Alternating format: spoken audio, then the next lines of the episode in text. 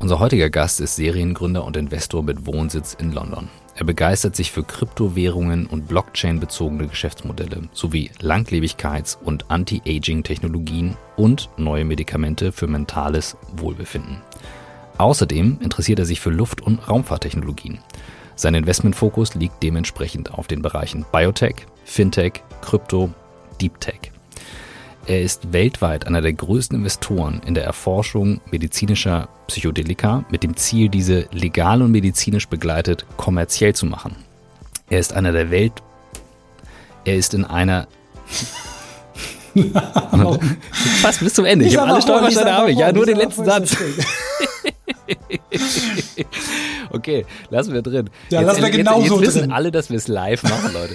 Also, er ist in der weltweiten Startup- und Investorenszene vernetzt und gilt als Freund der Silicon Valley-Ikone Peter Thiel. Die beiden sind gemeinsam in zahlreichen Unternehmen investiert. Seit mehr als viereinhalb Jahren beschäftigen wir uns nun schon mit der Frage, wie Arbeit den Menschen stärkt, statt ihn zu schwächen. Wie kann ein Thema, das einen so wesentlichen Anteil in unserem Alltag einnimmt, wieder mehr Sinn in unserem Leben stiften? Was brauchen wir, damit wir aus der Corona-Krise gestärkt hervorgehen und die wenigen positiven Effekte wie der verbesserte Umgang mit Remote-Tools nicht wieder verpuffen? Welche Technologien brauchen wir, um die Bedingungen, unter denen wir leben und arbeiten, weiter zu verbessern? Wir suchen nach Methoden, Vorbildern, Erfahrungen, Tools und Ideen, die uns dem Kern von New Work näher bringen. Dabei beschäftigt uns immer wieder auch die Frage, ob wirklich alle Menschen das finden und leben können, was sie im Innersten wirklich, wirklich wollen. Ihr seid bei On the Way to New Work, heute mit Christian Angermeier.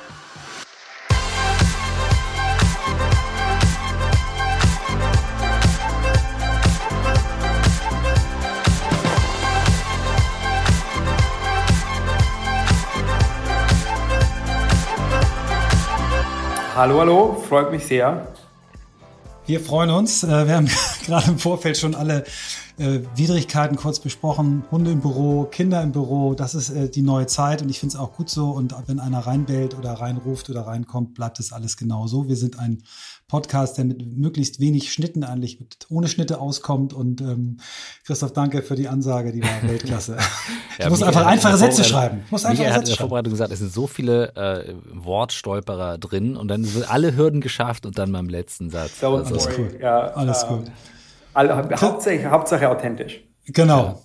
Christian, wir sind mega stolz, äh, haben wir im Vorgespräch schon gesagt, dass du dir Zeit nimmst für uns und äh, wir haben auch schon im Vorgespräch ein paar Dinge äh, gestriffen, über die wir sprechen wollen. Ähm, auch dein Fokus darauf, was das eigentlich mit uns macht, wenn äh, 50, 60, 70 Prozent der Jobs wegfallen. Da gehen wir später drauf ein. Aber wir fangen eigentlich immer mit derselben Frage an, äh, die eigentlich keinen Gast mehr überraschen darf, weil wir ihn auch darauf vorbereiten oder sie darauf vorbereiten. Ähm, wie bist du der Mensch geworden, der du heute bist?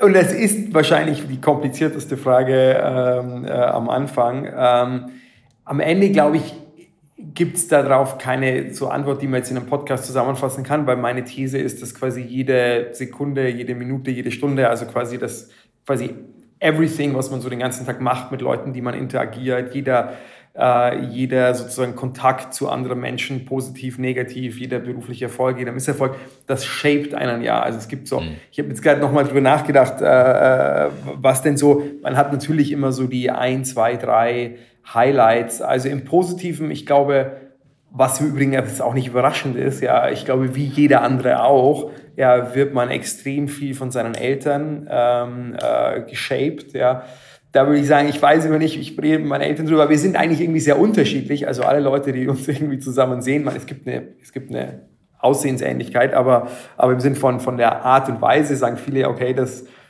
bin da sehr quasi auf eine positive Weise unterschiedlich, aber gleichzeitig glaube ich trotzdem, dass sozusagen die Kerncharaktersachen ähm, gerade so ein bisschen sozusagen der, der positive äh, Blick aufs Leben und so weiter, dass ich das alles von meinen Eltern irgendwie mitbekommen habe. Ich hatte eine wahnsinnig coole Kindheit, die jetzt nicht äh, irgendwie cool war, weil wir irgendwie vermögend waren. Also ich, ich sage zwar, ich manage mein Family Office, was auch stimmt, aber, aber mein Family Office ist quasi mein eigenes Geld, was ich mir selber erarbeitet habe und nicht ererbt. Ich komme aus einem ganz normalen deutschen Arbeiterhaushalt.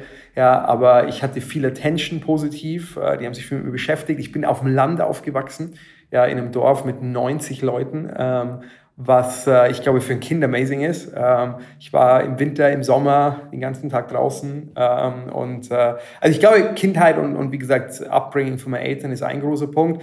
Dann gibt es so dieses eine Buch, was ich immer erzähle, das habe ich jetzt auch schon öfter gesagt, vielleicht nicht jetzt überraschend, aber was ich wirklich auch jedem ans Herz legen würde, das ist so ein All-Time-Klassiker, äh, das äh, ist von Napoleon Hill, Denke nach und werde reich. Ja. Ähm, das hatte ich gelesen, aber ich glaube ich 14, das erste Mal, ich habe es mittlerweile bestimmt 20 Mal oder so gelesen. Ähm, und, äh, und das war so ein wirklich ganz wichtiger Baustein, an den ich mich noch erinnere und eben nicht nur erinnere, sondern immer wieder hervorhole, ähm, ähm, weil ich glaube, dass das eines der besten Bücher ist für Unternehmertum, Innovation und so weiter. Und dann so zu, zuletzt, das ist jetzt auch schon wieder, das ist wieder her, sieben Jahre, äh, also wie sieben Jahre her, dass ich das erste Mal gemacht habe, ist das ganze Thema Psychedelics, ja, und dann natürlich regelmäßig. Aber das war nochmal so ein, so ein Boost für die persönliche äh, Weiterentwicklung. Magst du da nochmal ja. einen Satz mehr zu sagen ähm, für vielleicht Menschen, die das nicht einordnen können, nicht kennen, noch nie gemacht haben, warum das so besonders ist und was du da gemacht hast? Puh, ähm, also Psychedelics erstmal ist ein Oberbegriff für halluzinogene Drogen. Da denkt man natürlich jetzt gleich an das Thema illegale Drogen, die leider auch momentan sozusagen illegal sind in den meisten westlichen Ländern. Sprich, es gibt quasi in komplett Lateinamerika äh, kann man Psychedelics legal machen, weil sie da nicht illegal sind. Mhm. Und dann gibt es so eine Nische, äh, ich sage das jetzt immer gleich mit, weil ich positiv, immer wenn ich es erwähne, dann immer wahnsinnig viele Leute, und ich schaffe es nicht einzuantworten, auf LinkedIn und so äh, kriege. Es gibt eine Nische in den mhm. Niederlanden, da gibt es eine Klinik, die heißt Synthesis Retreat, ja, äh, die eben sozusagen in einem legalen Setting auch in Europa äh, Psychedelics anbieten. Ähm, aber wie gesagt, also Psychedelics sind äh, Halluzinogene, nehmen wir es mal Medikamente. Ja, bei mein mhm. Fokus äh, mit, mit einer meiner größten Portfoliofirmen, Atai, äh, die auch börsennotiert ist, äh, ist, dass wir diese Medikamente wieder zurückbringen in die legale Welt als Medizinprodukt unter ärztlicher Aufsicht. Ähm, und, äh, aber ich habe es eben gemacht, ja, sozusagen eine semi-ärztliche Aufsicht, also mit einem Schamanen, ja, es ist kein richtiger Arzt, aber ja, es kommt da auch eher auf die sozusagen emotionale Begleitung ja, während ein Trippern. Also wir wollen auch, also wenn ich jetzt Arzt sage, das kann auch ein Psychotherapeut in der Zukunft sein.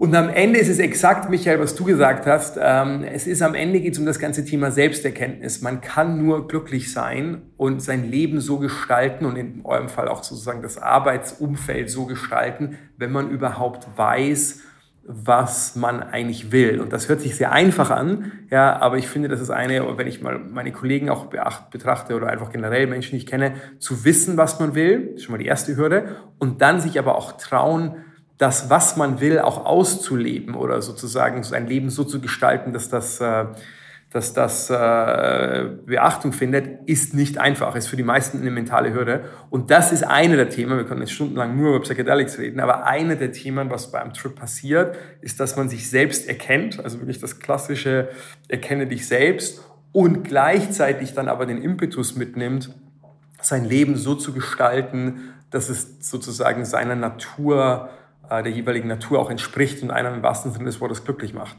Mhm. Lass uns da mal stehen bleiben. Also du, du sprichst äh, mit einem Mann, äh, einer Schamanin. Also meine Frau hat eine schamanische Ausbildung bei einer cool.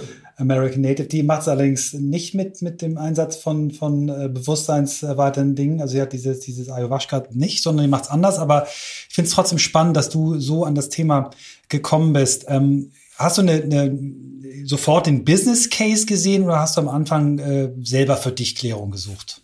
Nee, bei mir war es genau umgekehrt. Also ich wollte eigentlich, ich habe gar nichts gesucht, ja, weil ich mhm. eigentlich schon immer, und das war im Übrigen lustig, weil ja auch der, sozusagen das Ergebnis vom ersten Trip war, dass ich, glaube ich, oder glaube ich, ich habe erkannt, dass ich schon immer sehr ehrlich zu mir war. Das ist eigentlich, finde ich, eine meiner großen Stärken, wenn ich jetzt über mich selber urteilen würde. Und zwar, für andere jetzt ist das eine irrelevante Stärke. Ja, aber für mich ist es, war sehr healthy zu sehen, ich habe eigentlich schon immer mich viel damit beschäftige. Am Ende ist auch zum Beispiel Denke nach und werde reich und dieses ganze, diese ganzen sozusagen, äh, nennen wir es mal positiv denken Bücher, da geht's ja auch sehr viel darum, erstmal festzustellen, was will man denn eigentlich und so weiter. Und ja. ich glaube, das habe ich schon immer sehr gut gemacht. Also von daher war, habe ich weder was gesucht, ja, als ich es dann gemacht habe, war das sehr sozusagen bestätigend für mein Lebenskonzept.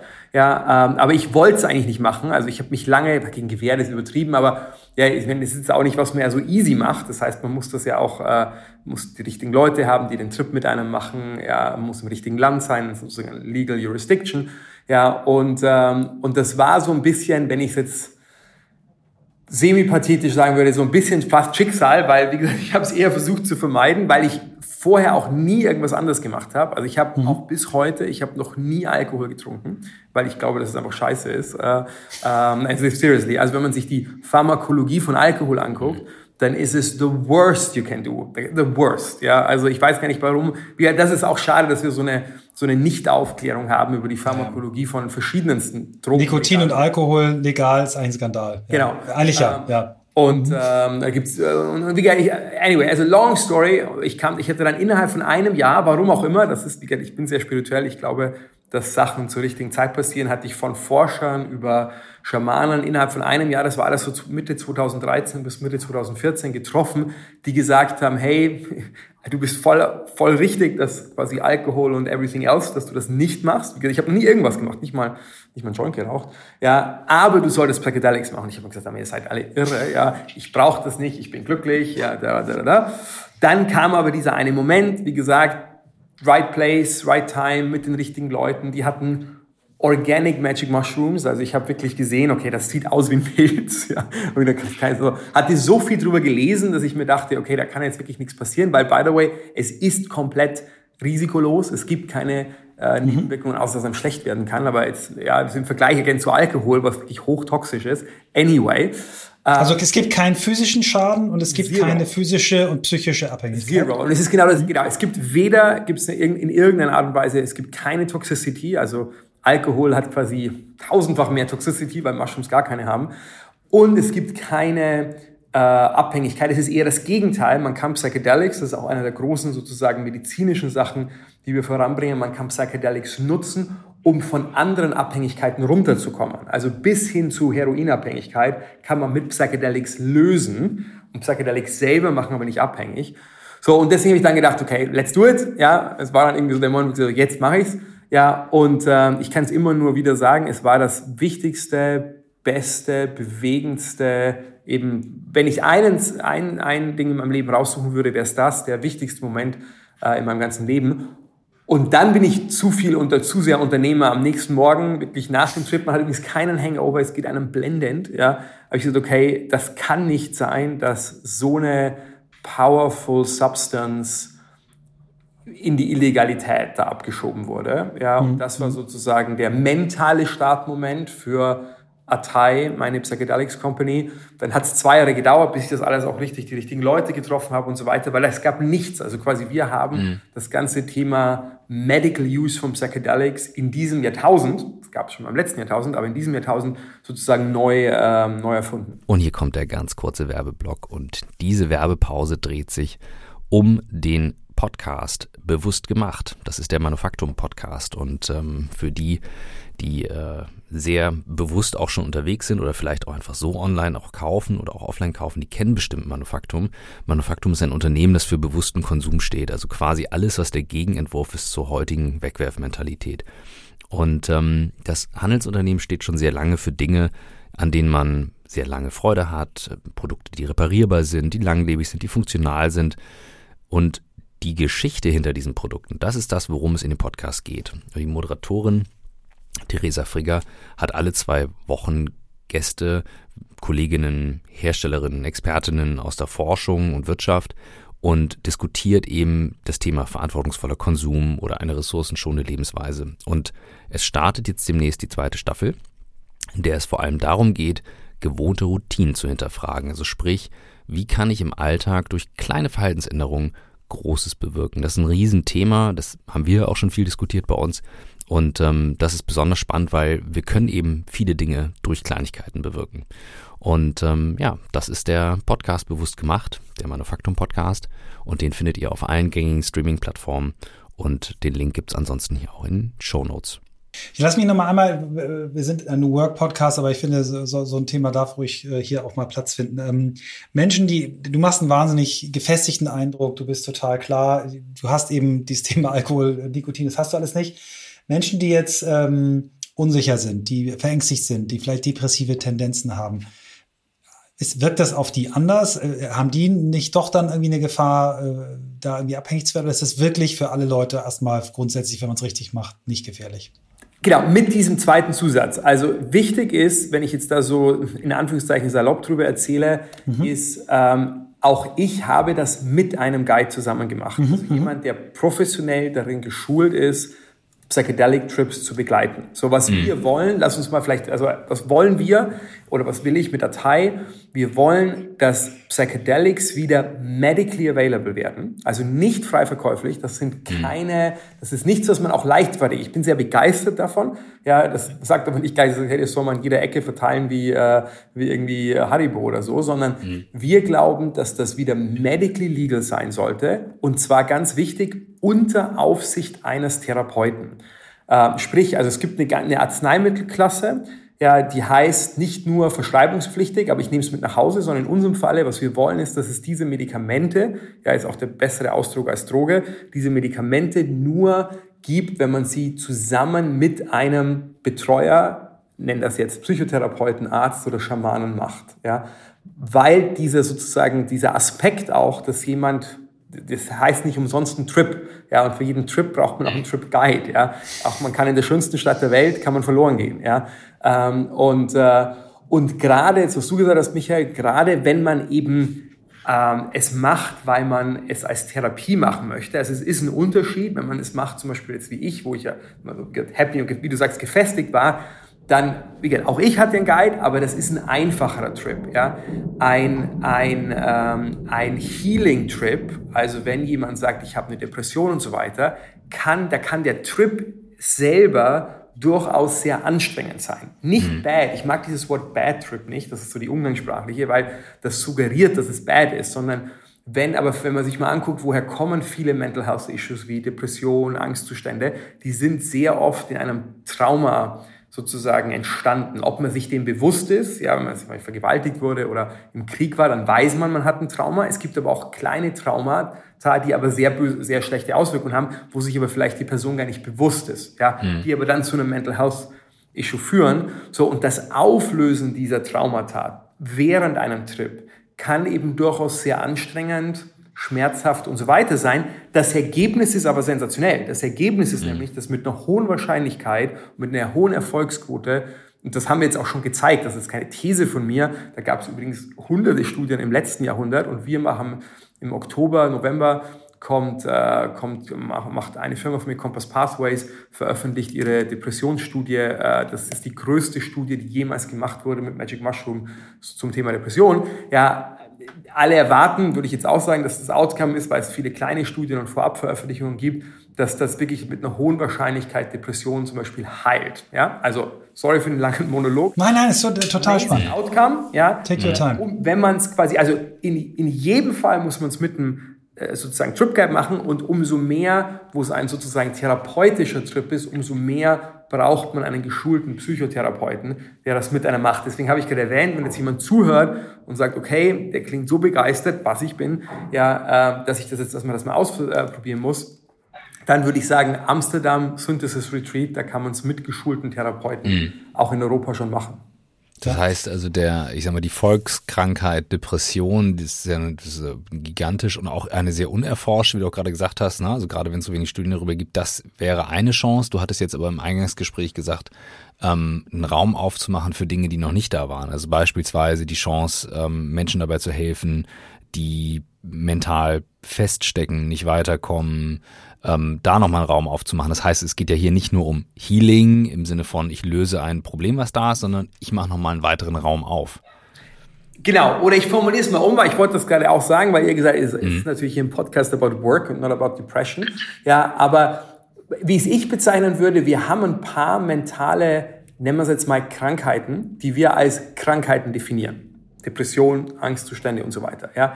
Meine, nicht These, aber meine Beschreibung ist, dass es aber viel mehr Issues gibt mit unserem Gehirn und unserem Zustand, ja, die wir jetzt bisher, ich sage leider nicht als Krankheiten bezeichnen.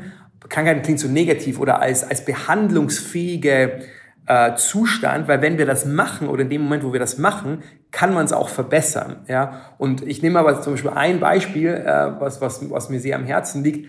Wir, die Welt verändert sich in einer atemberaubenden Geschwindigkeit. Und ich sitze da und ich bin mir dessen sehr wohl bewusst, dass quasi fast mein ganzes Portfolio, ob das jetzt irgendwie Space Tech ist oder Food Tech, wo wir sehr viel machen, ja, ähm, oder AI, das I love it, ja, wie diese Firma die Welt verändern. Sie werden aber gleichzeitig, ich war am Wochenende, hatte ich mit einem Kollegen mir unsere ganzen Foodtech-Sachen angeguckt, ja, äh, die werden in einer atemberaubenden Geschwindigkeit Arbeitsplätze obsolet machen, ja, wie wir uns das heute noch gar nicht vorstellen können. Wenn diese, wenn mal diese Novel Food Sachen, nicht mal wenn, das ist keine Frage von wenn, so wenn, meine ich dann, also zeitlich, mhm. zu dem mhm. Zeitpunkt, das ist ein paar Jahre, wo wir, wo wir auf einmal Fleisch, äh, Dairy, also Käse, Milch, Lachs, Fisch, anything aus dem Labor haben, wird es keine Bauern mehr geben. Ja, das ist jetzt nicht, dass es wenige Bauern gibt. Es wird gar keine Bauern mehr geben. Ja. Auch nicht für Getreide? Das kannst du irgendwann auch äh, herstellen okay. im, Labor. Mhm, mhm. Ja, ähm, so und lass mal, okay, lass uns erstmal sagen, es gibt erstmal keine Milchbauern mehr. Ja, alles klar. Das ist schon mal ein Riesenschritt. Schon ja. genug, so, sind genug. So. Ja. Wo wir jetzt, glaube ich, alle sagen würden, auf der einen Seite ist es gut, ja, weil diese, ich finde, wie gesagt, auf der einen Seite finde ich, tierische Produkte sind, wenn sie hochqualitativ sind, also aus äh, Nutrition-Sicht not bad, aber sie sind halt leider bad, weil Tiere dafür leiden müssen. Ja, das heißt, wenn man das Gleiche haben kann, the way, auch das ganze Thema CO2-Ausstoß von Kühen, ja, 17 Prozent aller ja, CO2-Sachen werden vom tierischen Farming verursacht. Anyway, mhm. so for many reasons, it's gonna be great, ja, aber wir werden Millionen und Abermillionen von Milchbauern haben, die keinen Job mehr haben. Das gleiche können wir jetzt durchgehen für, für Busfahrer, für jegliche Form von Fahrer, die irgendwie vom Fahren eines, eines, eines Automobils abhängig sind, weil das wird es in zehn Jahren nicht mehr geben. Ja, da wird es eine AI machen. So, und jetzt sagen wir uns immer so einfach, okay, dann sollen die Leute halt was anderes lernen. Ja? Und wahrscheinlich, ich bin jetzt mal Optimist, wollen die Leute das ja auch, weil Leute wollen gebraucht werden. Also man will ja mhm. so. Nur, äh, jetzt komme ich zu diesem Thema ähm, Krankheit, die noch nicht als Krankheit definiert ist. Ungefähr ab dem 30. Lebensjahr baut unser Gehirn ab, was das Thema Kreativität, Flexibilität, neue Sachen lernen und so weiter. Das heißt also, wir werden nicht intellektuell, bauen wir nicht ab, das kommt viel später, ja, aber wir bauen ab, was dieses ganze Thema wie Kreativität und Flexibilität angeht. So, und da erwiesenermaßen können Psychedelics uns einen enormen Push geben und uns quasi die Kreativität und Flexibilität und Offenheit zurückgeben, die wir normalerweise in unseren Zwanzigern haben. So, das heißt, wenn ich jetzt mal den Busfahrer nehme, ja, mit 50, der sagt, ich muss jetzt noch mal was anderes lernen. Das eine ist, will der was anderes lernen? Da bin ich Optimist. Ich glaube, die Leute wollen gebraucht werden. Aber wir müssen ihn auch in die Lage versetzen, dass er was anderes lernen kann. Und zwar nicht mhm. intellektuell, das ist nochmal eine andere Frage, aber quasi wirklich von der Fähigkeit, nochmal an die Uni zu gehen oder in die Schule oder whatever, ja, in die Ausbildung. Und da, glaube ich, können Psychedelics eine unschätzbare Rolle spielen. Hm. Kannst du das mal äh, ein bisschen greifbar machen? Also ich, ich bin ja nun schon 56, ich habe dieses Thema, vielleicht habe ich da Glück, ich habe dieses Thema scheinbar nicht. Mir fällt andauernd was Neues an, habe gerade meine, meine dritte Firma gegründet. Nichts im Vergleich zu der Anzahl, die du gegründet hast, aber ähm, ich habe mir platzt mein Kopf vor Ideen und ich habe hab dieses Thema nicht. Ich sehe aber bei vielen meiner Altersgenossen, dass die, so wie von dir beschrieben, eigentlich immer mehr zumachen und sagen, das reite ich jetzt irgendwie noch durch und dann freue ich mich, wenn ich irgendwie auf dem Golfplatz bin und noch ein paar schöne Stunden mit meinen Freunden und Familie habe. So.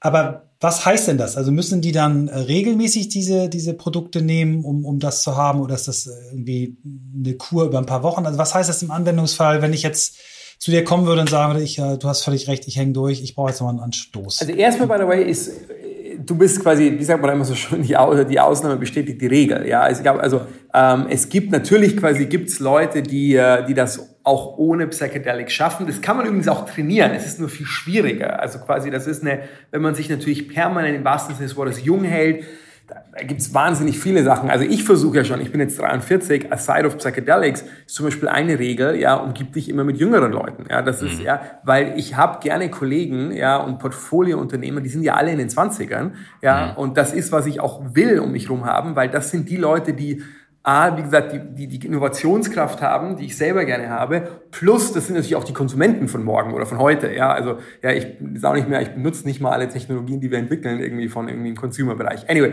also es gibt definitiv Möglichkeiten, das auch ohne Psychedelics sozusagen Aber es ist ein bisschen wie mit Sport. Natürlich kann ein 60-Jähriger sehr fit sein, äh, muss aber immer mehr äh, Dinge Aufwand, ja. Wenn ich da so ein bisschen, ich will es mal vergleichen, wenn ich einem 60-Jährigen ein bisschen äh, Hormon-Replacement-Therapie gebe, was ich für sehr positiv achte, und ein bisschen Human Growth Hormones, ja, dann ist er auf einmal wieder ein 20-Jähriger, ja, mit weniger Aufwand, weil du willst ja auch nicht 90% Aufwand haben, um dich fit zu halten und dann nur noch 10% für echte Produktivität. Ja, anyway, also du bist die Ausnahme. Ähm, zweitens, ähm, ähm, äh, da sind wir gerade dabei, das im Detail zu erforschen, wie oft und so weiter. So, again, aus dem, was schon an Daten da ist und auch aus eigener Erfahrung würde ich sagen, es reicht einmal im Jahr. Das ist also nichts, das ist übrigens auch nichts, was man oft machen möchte, nicht weil es nicht amazing ist, sondern weil es aber, also wie gesagt, aber das ist kein Partytrip. Ja, das ist nicht, dass man da, da sitzt, das, das macht man auch nicht im Berghain oder so, sondern ja, äh, das ist was, wo, wie gesagt, man sitzt mit einem Schamanen, idealerweise in Natur oder auch in einem Raum mit einfach, kann man auch mit Augen zu und so weiter. Aber das ist ein, ich kann es immer wieder betonen, tiefgehende Erfahrung und man lernt unglaublich viel. Also dass diese, diese ähm, äh, Pflanzen, aus denen man das gewinnt, werden auch immer von den Schamanen so Teachers Plants genannt. Also quasi, die sind wirklich wie eine Lehr-, Lehr und Lernstunde. Ja, und ein ganz wichtiger Teil von, von einer Psychedelic Experience ist, dass man das, was man lernt und erfährt, dann auch in das tägliche Leben mhm. integriert. Auch deswegen ist übrigens der Guide, der Psychotherapeut so wichtig, weil der einem hilft, wie gesagt, nicht nur während dem Trip, der ungefähr vier Stunden dauert, sondern äh, auch dann die Monate danach, sondern sozusagen Leben auch mhm, positiv mhm. zu verändern okay. und so weiter. Deswegen, also lange Rede, kurzer Sinn, das willst du nicht jedes Wochenende haben, ja, ähm, sondern du willst es ein, zwei Mal im Jahr haben und dann willst du diesen positiven Impuls mitnehmen und sozusagen hoffentlich dein Leben ähm, danach ausrichten. Mhm. Und jetzt sitzt du im Bundesgesundheitsministerium, gegenüber sitzt äh, ein Ministerialrat und äh, dem fällt der Unterkiefer runter. Oder was genau muss ich mir vorstellen, was du mit den deutschen äh, Genehmigungsbehörden erlebst? Ist gar nicht so, so negativ sind die gar nicht. Also erstmal ist es eine europäische und eine FDA-Level. Das heißt, okay. wir machen alle unsere Studien auf, wie gesagt, FDA, vor allem FDA in Amerika und äh, EMA in Europa. Das ist keine deutsche Sache, sondern eine europäische Sache. Dann ist es ganz interessant, ähm, gerade die älteren Leute in diesen Behörden können sich durchaus noch erinnern, dass das ja mal legal war. Das war mal, also gerade Magic Mushrooms war mal ein Depressionsheilmittel. Genau das, was wir wieder wollen, war es mal unter ärztlicher Aufsicht von Sandoz, also auch durchaus von einer Marke, die wir gerade hier in Deutschland kennen. Ähm, also die Schweiz war führend in der Psychedelika-Forschung. Und mit Augenzwinkern hatten wir auf beiden Kontinenten mehrere Leute, die gesagt haben, hey, also ich kann mich durchaus noch erinnern an meine Jugend ja, ähm, und an meine Hippie-Zeit. Und äh, wir würden uns ehrlich gesagt sehr freuen oder wir sind sehr happy, dass ihr das jetzt wissenschaftlich angeht. Wir sind jetzt nicht irgendwie reckless und sagen, hier ist auch keine politische Kampagne. Deswegen ist Politik fast egal, weil am Ende, was wir machen, wir sagen, wir haben eine sehr gute Ausgangslage von den Daten des letzten Jahrhunderts und wir beweisen jetzt ein für alle Mal genauso, wie man eben ein Arzneimittel beweist. Das geht nicht darum, ob ich das glaube, das geht nicht darum, ob ich äh, äh, den Gesundheitsminister überzeuge oder so, weil das wäre dann eine Überzeugung und das ist falsch. Sondern wir wollen, ja, dass wir Daten. es mit Daten beweisen und dann ist es aber ein Automatismus. Also in dem Moment, wo wir die Daten vorlegen, wo wir glauben, dass wir sie vorlegen werden für die einzelnen Psychedelics und wir haben übrigens elf von diesen Psychedelics momentan. Es kommen noch mehrere dazu. Es gibt verschiedene. Magic Mushrooms ist immer nur das Pop-Culture-mäßig bekannteste. Ja, also wenn wir das beweisen nach und nach, dann ist es ein Automatismus, dass die zugelassen werden. Mhm. Und das heißt, diese elf, das heißt unterschiedliche Anwendungsfälle. Also, genau. Äh, ja. Also es gibt mhm. quasi. Mach mal ein paar Beispiele. Mhm. Äh, es gibt, ich würde mal sagen, äh, Magic Mushrooms ist, äh, wir, wir, da ist die größte Anwendung ist Depression. Es gibt Ibogaine, das ist ein sehr starkes Psychedelic, was mit einer bis zu 95-prozentigen Wahrscheinlichkeit jegliche Form der Abhängigkeit von anderen Drogen, inklusive Heroinabhängigkeit, was eine der stärksten negativen Abhängigkeiten ist, komplett heilt äh, mit einem Trip. Es gibt DMT, das hattest du erwähnt, da ist der Begriff Ayahuasca. DMT ist der aktive Inhaltsstoff von Ayahuasca, was wir haben. Wir haben eine neue Version von Ketamin, was ein sehr sozusagen Quick Fix für Depression ist. Ähm, äh, Salvia, was ein ganz kurzer Trip ist, also verschiedenste. Und das ist übrigens auch, ich komme immer wieder zurück, ja, wir wollen, dass alle diese Medikamente, mit Ausnahme von dem Ketamin, das könnte, wenn man, weil das sehr wenig diesen trippy Effekt hat, das könnte äh, ein Mittel sein, was man auch ohne Therapeut macht, aber fast alle mit Therapeut, auch deshalb, weil der Therapeut erstmal rausfinden kann und muss, was hat denn mein Patient eigentlich? Also ist es, mhm. die, die, die Sachen gehen auch fließend ineinander über. Ist es eine Depression? Ist es ein Burnout? Ist es, äh, ist es ein Angstzustand? Ist es vielleicht mehreres? Wo kommt das her? Wissen wir es? Sagt der Patient mir schon, okay, ich wurde, oder die Patientin, ich wurde vergewaltigt oder wissen wir es nicht? Ja, und so ist ein bisschen, oder nicht ein bisschen, es ist wie jeder gute Arzt. Der Arzt kennt den Patienten und muss dann sagen, okay, ich würde jetzt diesen, dieses, dieses Psychedelic mhm. nehmen. Mhm. Und der, die, der Kapitalmarkt äh, gibt dir ja recht. Ne? Also das, was man liest über, über, über deinen unternehmerischen Erfolg, den du jetzt schon damit hast, es ist ja nicht irgendwas, der, der Spinner Christian Angermeier, der da mal irgendwas macht, sondern dir wird ja gefolgt in deinen Argumenten, oder? Genau, also Atei ist jetzt knappe drei Milliarden Dollar wert, also das ist mhm. schon mal was. Ja. Mhm. Äh, ich glaube, dass es deutlich mehr wert sein wird, wenn wir das jetzt sozusagen äh, über die nächsten zwei, drei Jahre beweisen, im Sinne von die ganzen Studien veröffentlichen, weil leider der Markt riesig ist. Ja, und zwar mhm. riesig. Ich komme wieder zurück zu eurem Thema Work. Der Markt ist riesig für das Thema definierte Krankheiten. Ja, aber am Ende glaube ich, dass der Total Addressable Market, wie man so schön sagt, 100% der Weltbevölkerung ist. Warum? Weil wir in eine Zeit gehen, die sich so krass permanent verändert wird. Mhm. Und gleichzeitig, du hast das ganz am Anfang angesprochen in der Einführung, ich glaube ja auch noch dran und auch das ist nicht irgendwie leicht dahergesagt, dass wir in der Lage sein werden, die nächsten 10, 20 Jahre, lass mal die Lebenserwartung nur über 100 steigern. Das wird dazu führen, die Kombination, aus dass wir immer länger leben, was auch heißen wird, dass wir immer länger arbeiten plus eine sich immer schneller drehende Welt, das führt dazu, dass wir wahrscheinlich nicht nur einmal, sondern alle paar Jahre was Neues lernen müssen. Ja? Mhm. Und jeder, mittlerweile wird das, glaube ich, ziemlich akzeptiert oder auf jeden Fall machen sich mehr Leute Gedanken drüber, aber kaum einer macht sich Gedanken, wie gesagt, ich komme wieder zurück, wie, wie ermöglichen wir das den Leuten? Wie gesagt, nicht intellectually, sondern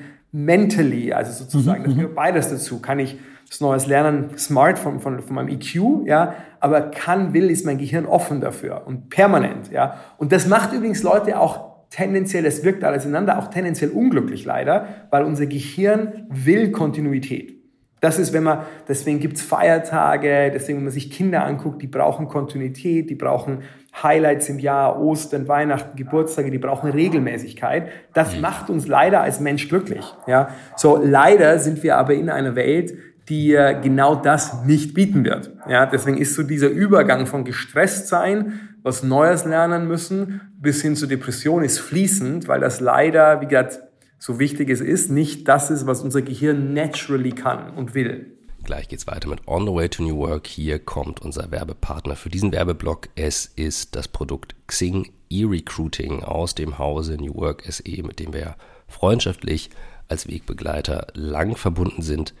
Und ähm, ganz konkret, schaut mal auf die Seite xing.com slash digitale Chancen.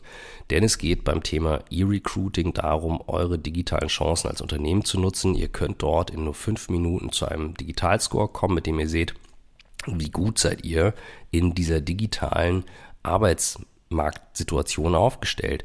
Bewerberinnen und eben neue Mitarbeiterinnen kommen über diese Kanäle. Mit äh, Xing habt ihr ein Netzwerk, was über 19 Millionen Mitglieder im deutschsprachigen Raum hat. Also tatsächlich eben auch eine sehr, sehr große Basis und ein Partnerunternehmen, was sich sehr gut auskennt. Das heißt, für modernes, digitales und intelligentes Recruiting ist das die Lösung.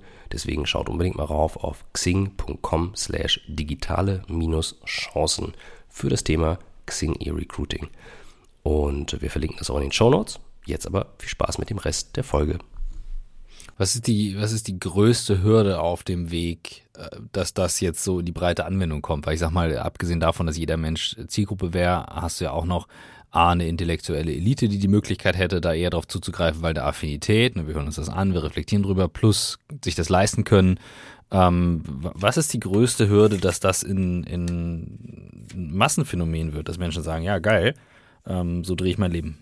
Also ich bin momentan gar nicht so, dass ich glaube, dass es da noch große Hürden gibt. Es ist fast so, dass ich mir denke, es geht ein Tick zu schnell und zu positiv, weil, nein, zu positiv nicht, aber zu schnell, weil so ganz Silicon Valley springt ja jetzt schon drauf, also sozusagen, und ich denke mir, okay, lass es uns erstmal zur Zulassung bringen, weil mhm. sozusagen die, die, die Akzeptanz viel höher ist, wenn wir, äh, wenn wir sozusagen offiziell als Arzneimittel zugelassen sind. Aber weil es eben so gut ist für Kreativität, ich sage mal, es macht einen zum besseren Menschen Unternehmer und Investor und generell, ja, es macht einen kreativer, es macht einen Job erfolgreicher. Ja, halb Silicon Valley äh, macht, wenn wahrscheinlich mehr als die Hälfte, macht äh, jetzt schon Psychedelics, ja. Ich glaube, in dem Moment, wo das zugelassen ist, weil es auch noch so einen im positiven Sinne viralen Charakter hat, ähm, wenn man sich mal überlegt, ähm, in den letzten zwölf Monaten und oftmals Leute, die gar nicht wissen, dass ich das mache, ja, bei irgendwelchen Dinnern und so weiter, so viele Leute gehen mittlerweile offen damit um, ja, und sagen, hey, ich habe gerade irgendeinen, weil ich entweder weil ich äh, Heilung gesucht habe oder weil ich sonst was gesucht habe, ich habe ein Psychedelic gemacht. Das kommt immer mehr bei Social Dinners, mhm. ja. So und die Leute ja. sind auch immer begeistert und und quasi sind fast auf immer auf eine obviously individuelle Art und Weise, aber sind ich nenne es immer so kleine Ambassadors, ja. Also es gibt aber übrigens auch Celebrities. Wer ist jetzt zuletzt ähm, ähm, jetzt so viele, wir, wir haben bei Atai sehr viele Celebrity-Investoren, ja, von Liam Payne from One Direction äh, bis Uma Thurman, aber es, also immer mehr Leute reden drüber. Ja, ich habe das noch nie gehört, das ist nur mein Gegenbeispiel. Es gibt ja äh, sogenannte SSRIs, das sind die sozusagen normalen Depressionsmittel, die sehr negativ mhm. sind, sehr viele Side-Effects haben. Ich habe eben noch nie jemanden gehört, der gesagt hat, hey toll, ich habe seit letzter Woche bin ich auf SSRIs und ja, it changed my life. Ja, während äh, im Gegensatz, ich habe sehr viele Leute, die, die jetzt mhm. unabhängig, weil ich nicht, weil ich es mache, sondern die sagen, hey ja, oder man muss das nur mal in der Öffentlichkeit sehen. Also ich glaube, wenn äh, in dem Moment, wo das in der Breite medically available ist, da werden mhm. so viele Leute positiv darüber berichten, dass es dann fast eine sozusagen viral Campaign ist und von selber gibt ihm ein paar Jahre, ich will das nicht am ersten Tag, aber dass das über ein paar Jahre dann sozusagen Teil unserer Gesellschaft wird. Mhm. Wie stehst du zu dem einen äh, großen Thema, was dann, wenn über die Hälfte im Valley sich damit nicht auseinandersetzt, auch noch da ist? Ähm, ich habe jetzt gerade die ersten Seiten vom Bill Gates Buch gelesen, äh, der sagte, beim Thema Klima gibt es zwei Zahlen, 51 Milliarden und null. 51 Milliarden CO2 ist, dass wir rauspumpen, null ist das, was wir raushauen müssen. Ähm, ist das ein Thema in deinem Portfolio? Wie stehst du dazu? Glaubst du, es ist eben auch lösbar über Kreativität, Technologie? Hast du dich damit auseinandergesetzt? Weil meine Wahrnehmung ist, du bist jemand, der sich eben mit den komplexen Problemen dieser Welt auseinandersetzt, brainstorms morgens am Frühstückstisch und hast Ideen und kennst Leute. Ähm, ich saß da ein bisschen fragen und dachte so, shit, ja, that's a big topic, what do I do?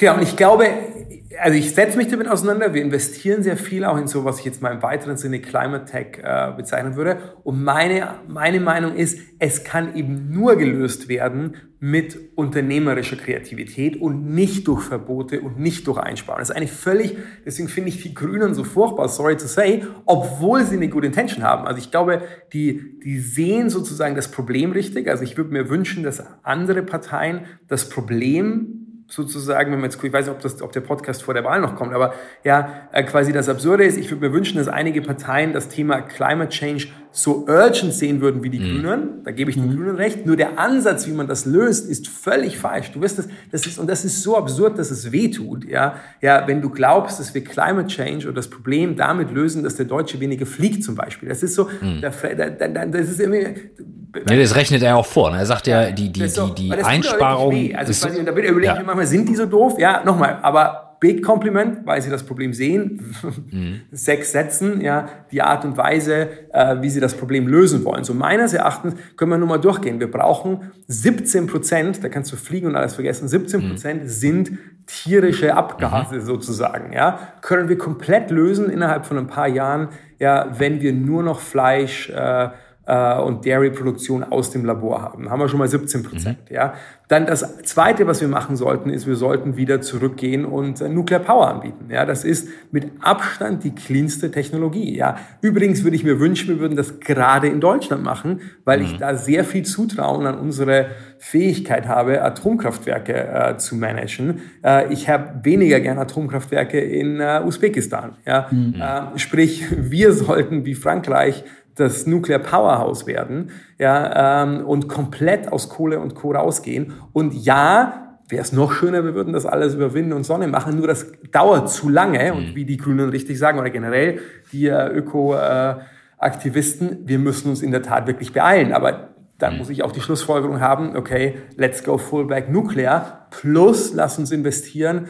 Wir haben eine sehr große Beteiligung an der führenden Fusion-Firma, also das ganze Thema äh, nukleare ja, Energie kann man natürlich auch weiterentwickeln. Mhm. Und da gibt es wahrscheinlich auch noch bessere, oder nicht wahrscheinlich, es gibt bessere Technologien mit weniger problematischem ähm, ähm, äh, Abfall und Müll und so weiter. Ja, und, so, und da kann ich durchgehen und kann mhm. wahrscheinlich durch technologische Innovationen ja 70, am Ende 80 Prozent, wahrscheinlich geht's nicht auf Null, ja, wir atmen ja auch noch, aber, aber 70, 80 Prozent CO2 reduzieren. So, dann gibt's sehr smarte Technologie schon, äh, wie man das Ganze auch wieder aus der Luft rausnehmen kann. Also das ne? ganze mhm. Thema rausziehen. So, ähm, da investieren wir auch. Ja, das ist auch ein interessantes Thema, so dass du quasi sagst, am Ende wirst du meines Erachtens nicht CO2 auf Null reduzieren. Du kannst es aber signifikant reduzieren und den Rest CO2 ja, kannst du äh, äh, aus der Luft nehmen. Und so.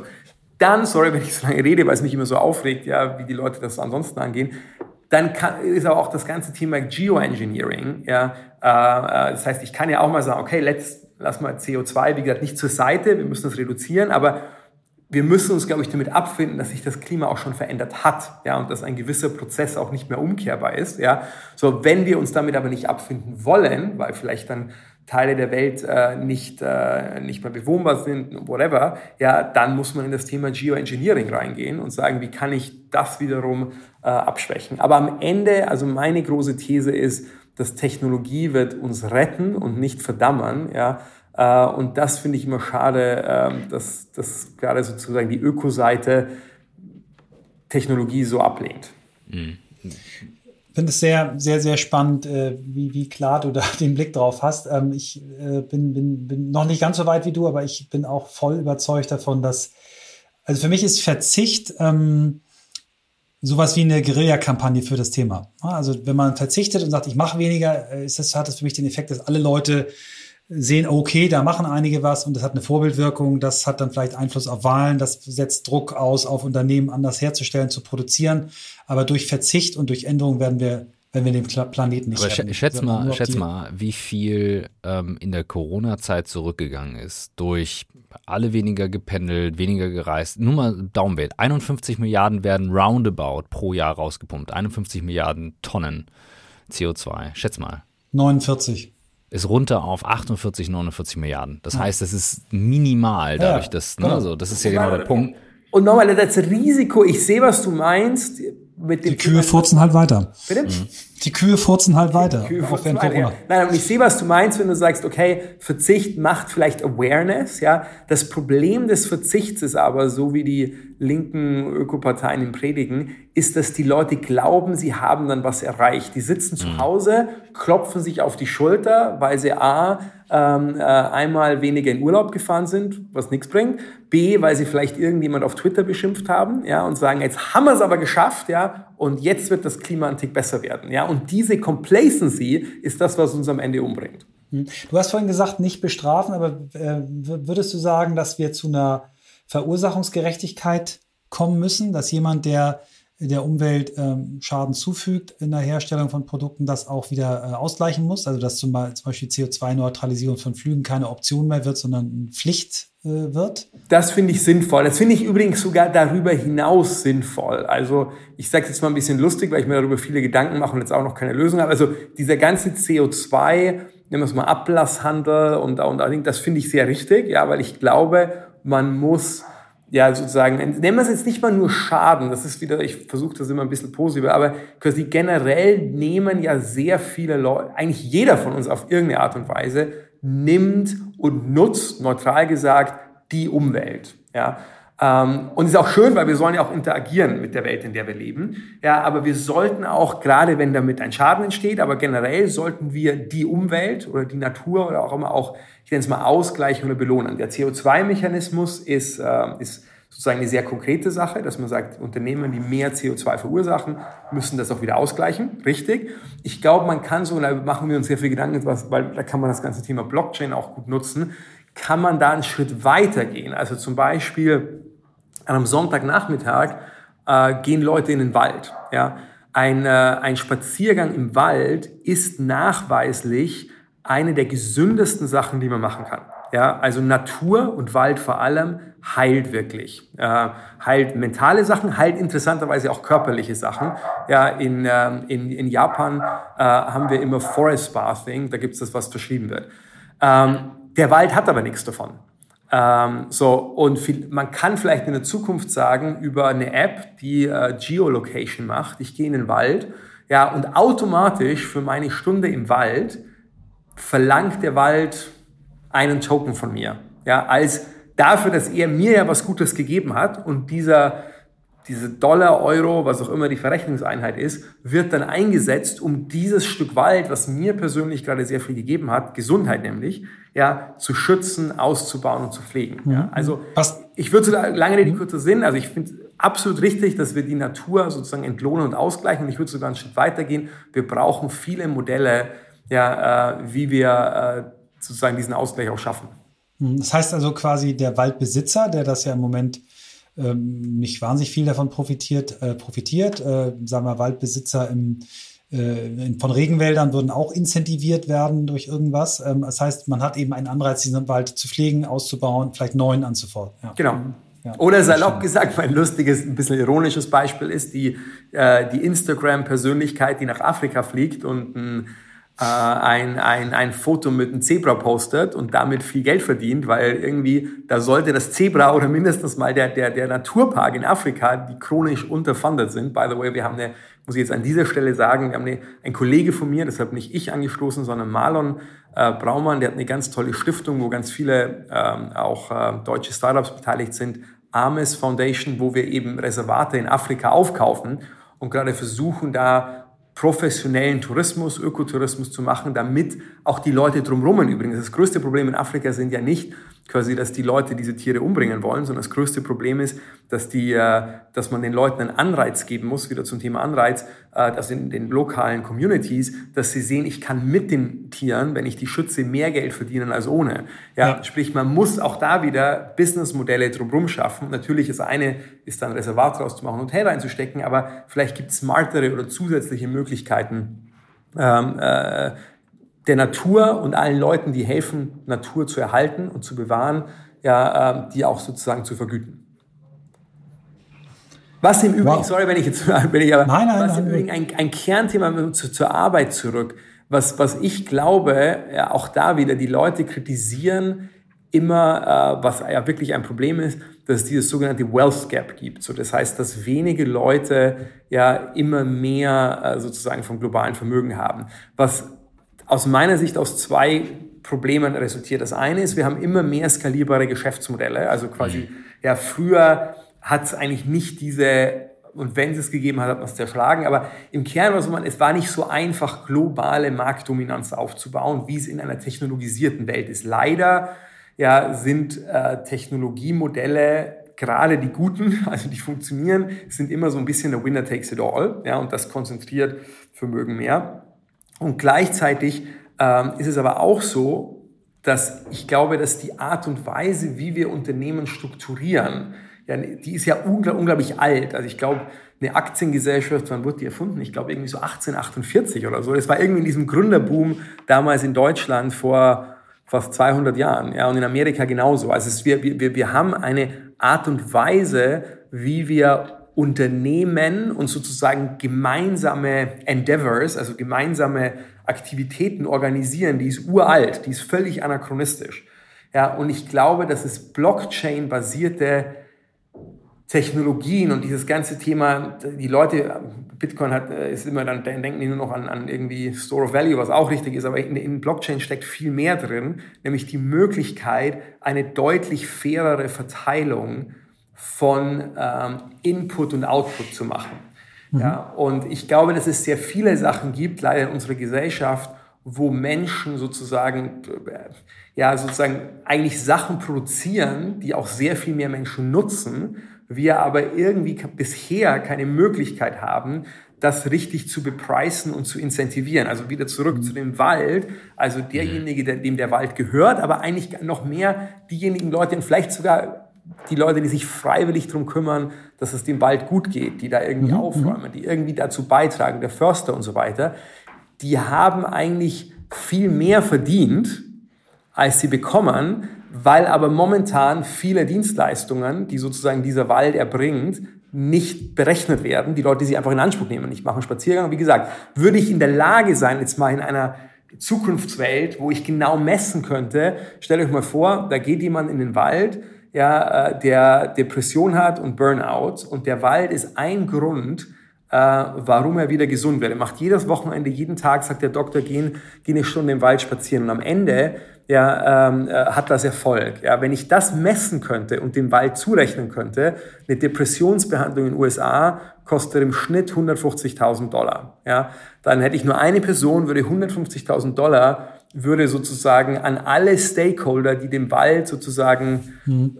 äh, you know what I mean, es ist ein bisschen so, ja, ich glaube, das ist, wir haben da eine unglaublich kreative Zeit vor uns, wo wir wie gesagt, nicht nur Geschäftsmodelle, sondern generell die Art und Weise, wie wir als Menschen zusammenarbeiten und wie wir uns gegenseitig entlohnen, wie wir das neu denken können. Das jetzt in Richtung Blockchain für die, die ähm, sagen, oh, ich setze das als Bitcoin auseinander. Bei Blockchain hast du ja die Möglichkeit, wie bei so einem Grundbuch, was sich ewig vorträgt, zu sagen, das ist jetzt deins. Also der, ne, selbst bei digitalen Sachen oder diese Waldstücken, du könntest es nie äh, quasi kopieren oder irgendwas anderes. Also du könntest fair zuteilen und das ist deine Vision dahinter, was Blockchain leisten genau, könnte, um sowas möglich zu machen. Genau, das eine ist das Grundbuch, aber ich kann sogar mehr machen. Ich könnte sozusagen minutiös messen. Also wenn jeder eine mhm. Geolocation hat, mhm. könnte ich minutiös messen, wer geht rein in den Wald, wer geht raus aus dem Wald, ja, wer trägt etwas bei und könnte das alles über einen AI-Algorithmus bepreisen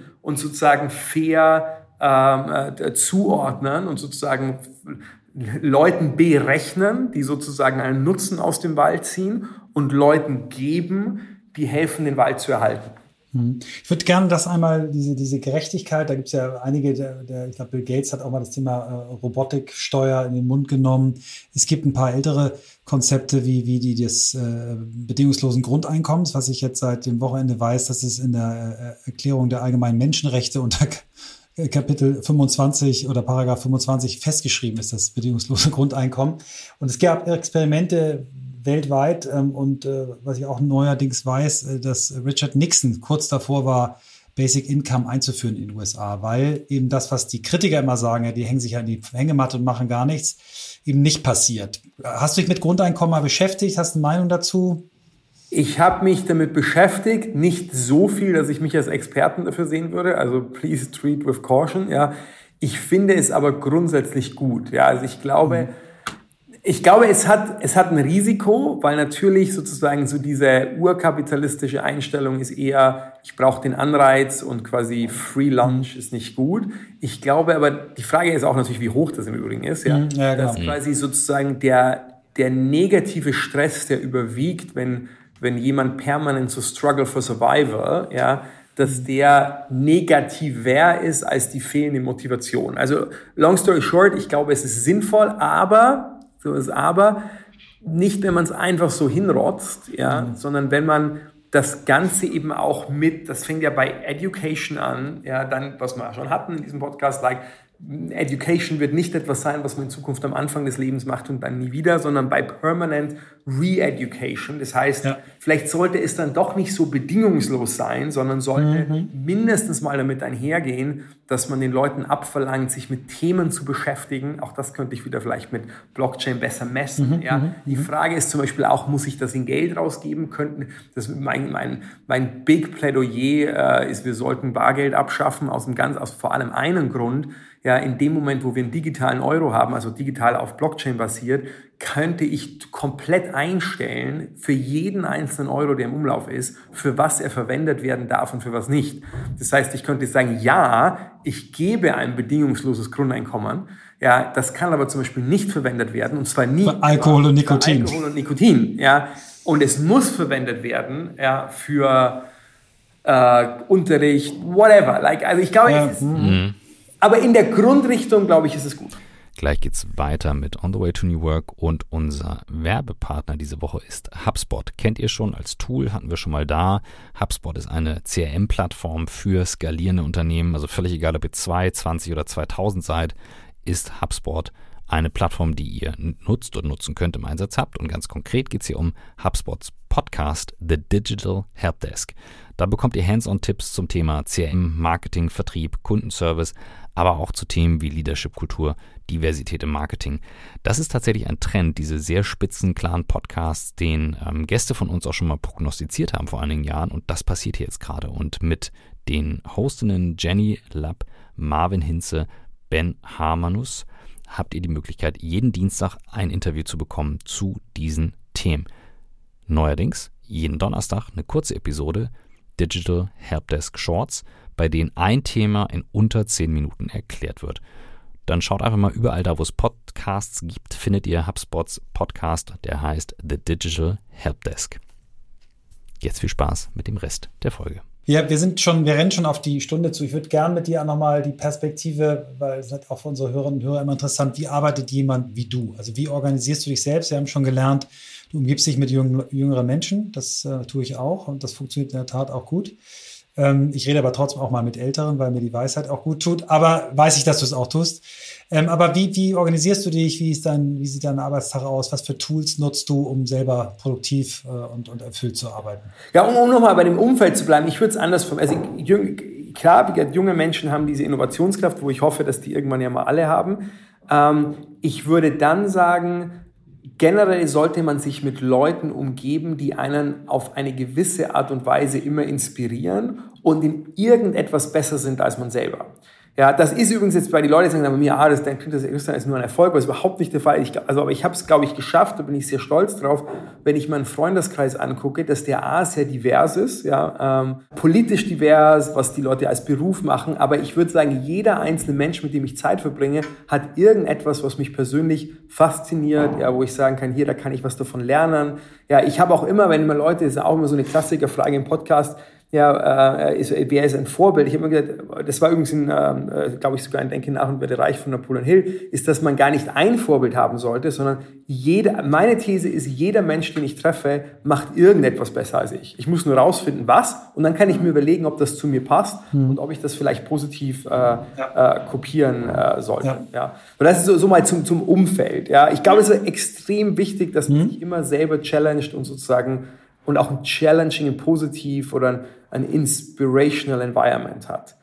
Ähm, dann, äh, was, was noch? Ähm, äh, ich finde auch generell, dass diese Trennung zwischen Arbeit und Freizeit nicht wirklich sinnvoll ist. Ja? Ich weiß, man braucht es ein bisschen, weil es gibt natürlich definitiv like Sport oder so, aber wenn ich sagen würde, ich ich arbeite, heißt, ich habe keine Freizeit, dann hätte ich, glaube ich, ein sehr trostloses Leben, weil ich dauernd arbeite, because I like it. Ja, also ich quasi, ich habe, ich würde so definieren, mhm. mein, mein, mein Beruf, ja, ist mein Hobby, ja, und, äh, und äh, ich mache eigentlich mein Hobby den ganzen Tag, weil es mein Hobby ist und weil es mir, äh, weil es mir Spaß macht. Ähm, äh, was, what else? Ja, ich versuche immer sehr gesund zu sein, weil ich glaube, ja, ähm, äh, man braucht einen sozusagen leistungsfähigen Körper, um, um dann doch wiederum den Stress und so weiter, der mit einem anstrengenden Job oder anspruchsvollen Job einhergeht, ähm, äh, aufrecht oder zu haben. Das heißt, äh, ich bin da sehr Longevity äh, versessen. That's it. Meditation machst du irgendwie? Ich mache Meditation, ja, es ist mehr so Visualization. Es ist nicht mhm. sozusagen, es gibt ja Meditation, wo man eher versucht, äh, sozusagen alle Gedanken runterzufahren. Das, glaube ich, erledige ich eher mit Psychedelics. Ja, ich mache morgens und abends eher so Visualisierung, also wo ich mich quasi so ein bisschen besinne, was ist eigentlich das, und mir das auch wirklich vorstelle und sozusagen durchgehe durch meine Checklist sozusagen, was ist eigentlich das, was ich im Leben will, was mich glücklich macht, ja, was will ich erreichen, an was will ich arbeiten und das mache ich morgens und, äh, und abends, also beim Aufwachen und beim Einschlafen. Cool. Ähm, du hast schon ein Buch genannt, äh, das dich inspiriert hat, habe ich schon gerade parallel bestellt. Ähm, was waren noch vielleicht so zwei, drei Bücher, die dich geprägt haben und die dir das zweite ist so ein bisschen auf der, auf der Inspiration, also Law of, uh, sorry, um, uh, Denke nach und werde reich ist, ist, ist eher sozusagen pragmatisch unternehmerisch, ja. Um, dann gibt's um, Law of Attraction, das ist ein bisschen mehr spirituell, hat aber am Ende die gleiche, die gleiche Thematik äh, oder das gleiche, die gleiche Message. Ähm, ich glaube, die zwei Sachen sind die Kernsachen. Äh, jeder, der äh, über Psychedelics nachdenkt, sollte auf jeden Fall lesen How to Change Your Mind von Michael Pollan. Ähm, das ist sozusagen das Grundbasisbuch sozusagen für die ganze Psychedelic äh, Renaissance. Und dann gibt's noch eins, wo ich im Deutschen sehr stolz bin, dass ich der Herausgeber bin, ähm, Stealing Fire das ist, ähm, ist auch der deutsche Titel. Da geht es darum, wie man eben Psychedelics und aber auch andere Techniques, also von Meditation über Mindfulness anwenden kann, um sozusagen glücklicher zu werden und sein Leben sozusagen zu verbessern. Sehr, sehr cool. Spannend. Also das ist eine, du hast sehr, sehr cool. Spannend. Also das ist eine, du hast eine spannende Spread an Spiritualität und dann eben äh, unternehmerischen Pragmatismus. Also es geht einher und, und sehr weit und das mit einer Begeisterung, die ansteckt. Ähm, ähm, ja, ich bin gespannt, was so an, an Fragen, Diskussionen, Ideen und Sachen kommt und äh, nimm dich wahr als jemand, der da voll reinsteigt. Äh, voll reinsteigt. Das heißt, wenn das jetzt nochmal eine, einen Anschluss-Podcast irgendwann gibt, so Christian, jetzt haben wir nochmal eine, eine Liste an Fragen. Ja, super gerne. Also, sehr Machen wir Folge 2. Sehr, sehr gerne. Immer gerne eine zweite ja, Folge. Wirklich sehr cool. Vielen, vielen Dank. Also letzte, allerletzte Frage. Wir vielen, vielen Dank. Also letzte, allerletzte Frage. wir machen mal zum Schluss nochmal dieses Thema Bucketlist. Wenn du dir eine Sache äh, wünschen darfst, die du noch erlebst, eine, die du noch lernst und eine, die du vielleicht irgendwann zurückgibst an die Gesellschaft, was wären die drei Dinge so ganz spontan? Es war kurz bei mir hier unterbrochen. Also äh, Bucketlist habe ich noch verstanden und dann eine Sache, die, äh, die genau. ich erleben will. Genau. Die du noch erlebst. Die du noch erlebst, genau.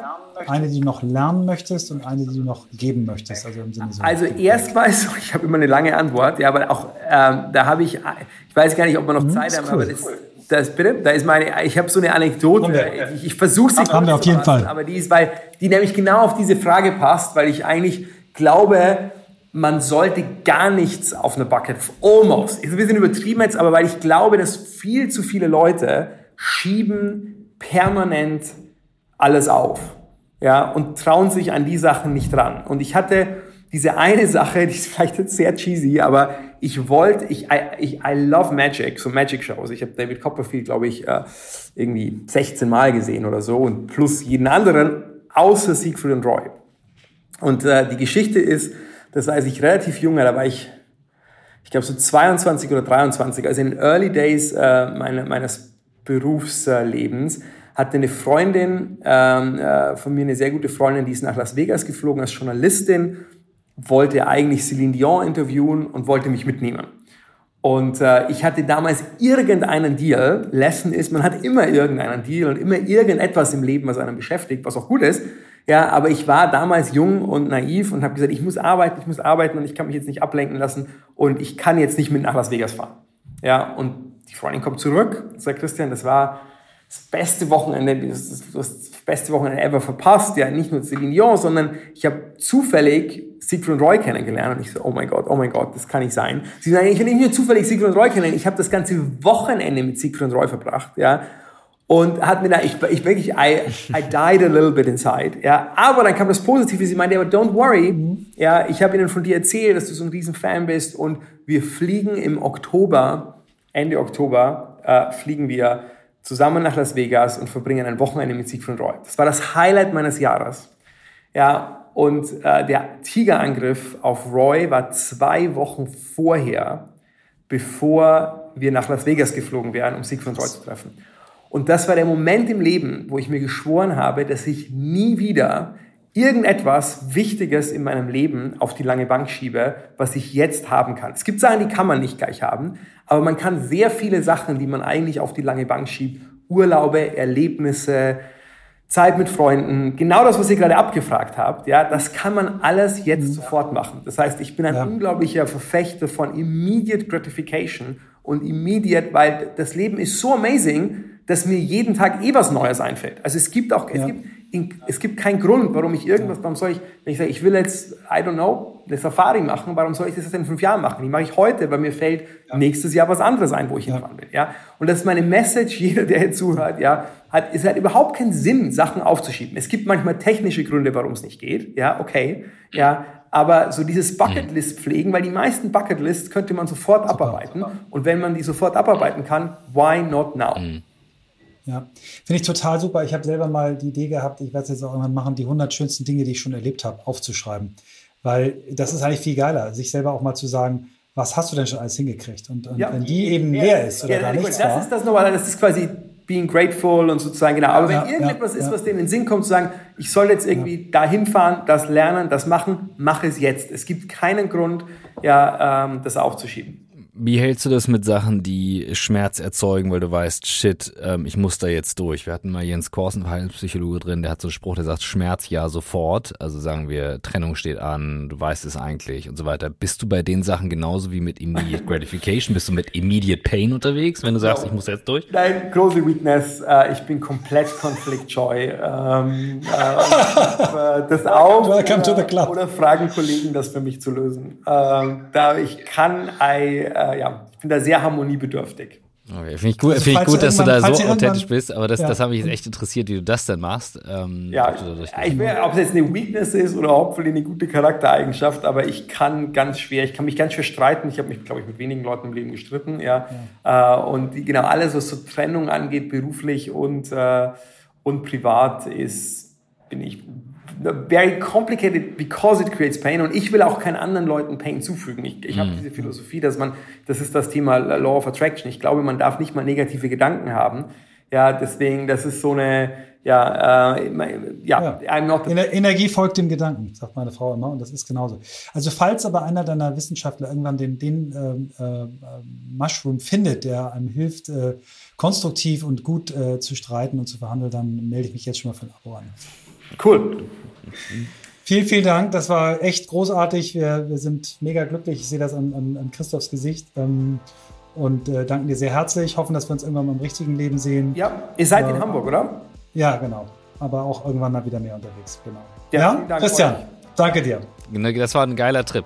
Ja, war Im wahrsten Sinne des Wortes. Ja, danke euch. You made my day.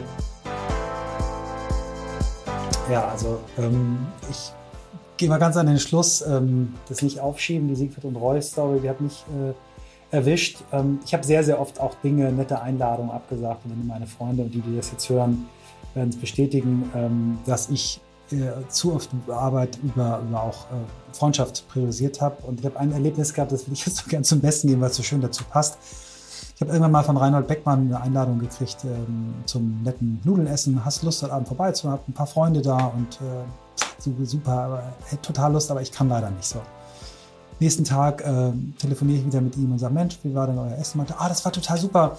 Ähm, Udo Jürgens war auch da und der hat zwei Stunden nachher bei mir im Flügel gesessen und für uns gespielt. und das war der Moment, wo ich gesagt habe, auch äh, verschieben ist scheiße und immer alles absagen, nur weil es angeblich was Wichtiges gibt, ähm, ist falsch. Nee, mich hat es sehr erreicht. Ich habe ihn ähm, völlig anders eingeschätzt, äh, hat ein anderes Bild, tut gar nicht zu sagen, wie das Bild war. Ich bin, bin sehr, sehr inspiriert, ähm, interessiert äh, aus dieser Stunde rausgegangen und werde einiges an, an, Nacharbeit haben, sowohl was das Schreiben einiger Kapitel für unser Buch angeht, als auch ähm, vielleicht nochmal den einen oder anderen Investmentfokus zu justieren. Ja, also das Psychedelic-Kapitel, ähm, das ist in der Tat etwas, das sollte zumindest nochmal Anklang finden, das glaube ich auch. Äh, das ist spannend. Ähm, gibt natürlich aber auch, hat er ja selber gesagt, jetzt erst Studien, die dazu dann rauskommen. Aber das können wir einordnen. Ähm, nee, ich fand die auch äh, gut, die Story Instant Gratification. Ähm, ich bin an ganz vielen Stellen so, dass ich sage, nee, wenn ich auf etwas keine Lust habe, dann mache ich es mittlerweile nicht mehr. Das habe ich gelernt. Habe aber auch schon früher häufig gesagt, nee, geht nicht, geht nicht. Aber ich glaube, das lernt man dann auch erst über die Zeit, hat er ja auch ähm, gesagt. Spannend fand ich aber, dass er dann auch sagte, so dafür macht er auch nicht Instant Pain. Äh, da habe ich mich in der Tat auch wieder gefunden. Äh, er hatte aber einen spannenden Punkt und diesen Punkt mit den ähm, dann keinen negativen Gedanken zu haben und den ich haben zu wollen. Das will ich nämlich auch nicht. Und mich ärgert es, wenn ähm, ich gezwungen werde in solche Entscheidungen. Und jetzt ist die Frage, dann schließt sich der Kreis, wie kommt man dann aus dem Ärgern raus? Das sind auch negative Gedanken. Und damit kann man jetzt in die Philosophiestunde abtauchen. work.